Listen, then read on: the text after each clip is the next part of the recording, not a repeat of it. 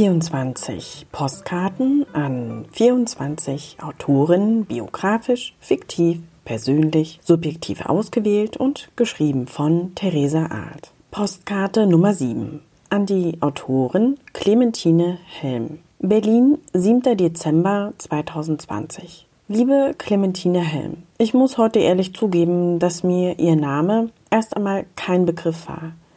Und ihr wohl bekanntester Mädchenroman Backfischchens Leiden und Freuden aus dem Jahr 1863 war mir leider auch unbekannt. Aber zunächst einmal von vorn.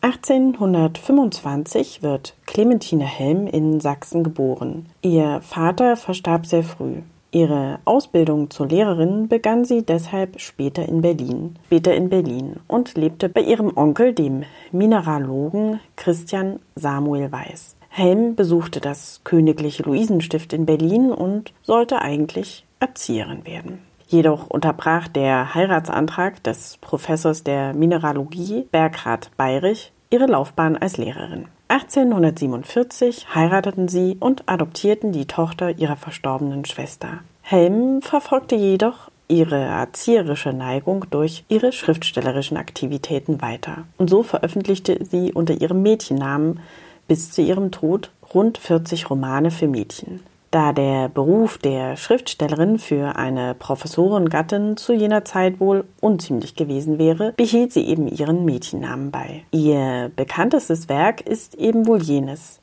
Backfischchens Leiden und Freuden von 1863. Es behandelt eben jene Probleme und Leiden und Freuden von heranwachsenden höheren Töchtern. Es wird die Geschichte der 15-jährigen Grete erzählt, die zu ihrer Tante nach Berlin gebracht wird.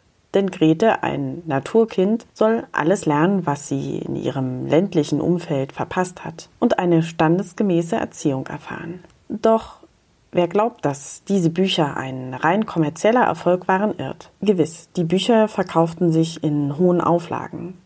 Jedoch selbst Theodor Fontane, der zu Helms Bekanntenkreis gehörte, soll sich freundlich neutral zu ihrem Werk geäußert haben. Leider ist nicht überliefert, was Fontane wortwörtlich von den Backfischbüchern Helms hielt. Doch im Unterschied zu anderer Backfischliteratur des 19. Jahrhunderts legte Helm Wert auf weniger rosarote Gefühligkeit. Auch wenn das Ende des Buches natürlich mit einem Happy End in Form von zwei Hochzeiten gekrönt wird. Jedoch fehlt es ihrer Heldin nicht an Humor. Helm schuf eine Protagonistin, die es für damalige Verhältnisse gar nicht hätte geben dürfen.